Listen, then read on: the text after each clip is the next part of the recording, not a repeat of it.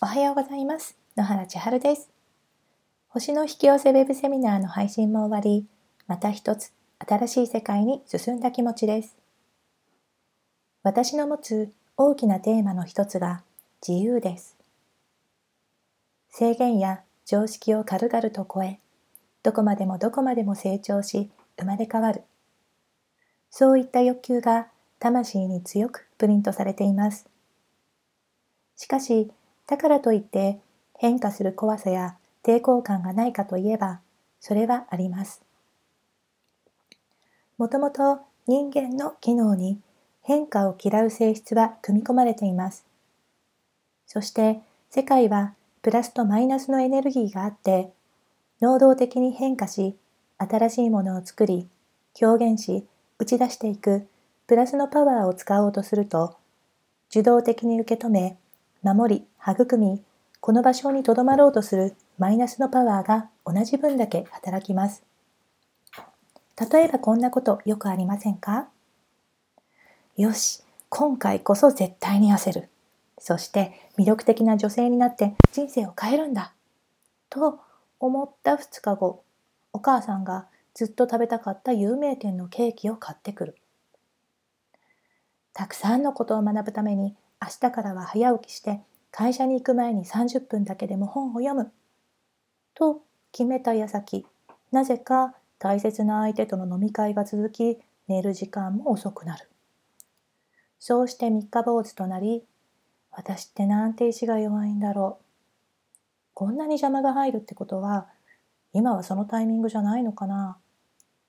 なんて考えて、結局続けることができない。これは大きな間違いです。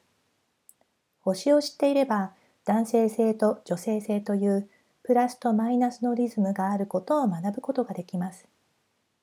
これは引き合いどちらかのエネルギーが動けば同時にもう一歩のエネルギーも同様の分量で起こるということを知ることができます。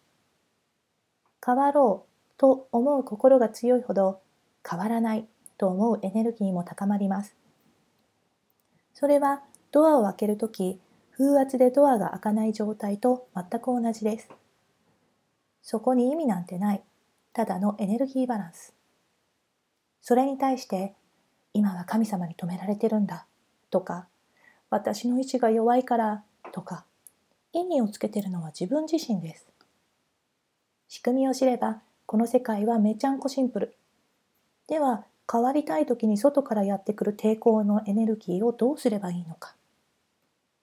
ドアと同じく押し返すだけです。力強くプラスなエネルギーを使い行動をし続けるだけです。疲れたら休んでもう一度押すだけです。どうですか？美味しいケーキも楽しい飲み会のお誘いもドアを開ける時に起こる風の抵抗と同じだと思えばなんだ、悩んで無駄だったなってちょっと気楽になりませんか？もしあなたの決意に対して今大きな邪魔に感じるものが起きているのならそれだけあなたの決意と変化のエネルギーが大きいということです。その風を押し切ってドアを開いてその先にはあなたが望んだ素晴らしい世界が待っているから。ここまで聞いてくださってありがとうございます。今日も素敵な一日を。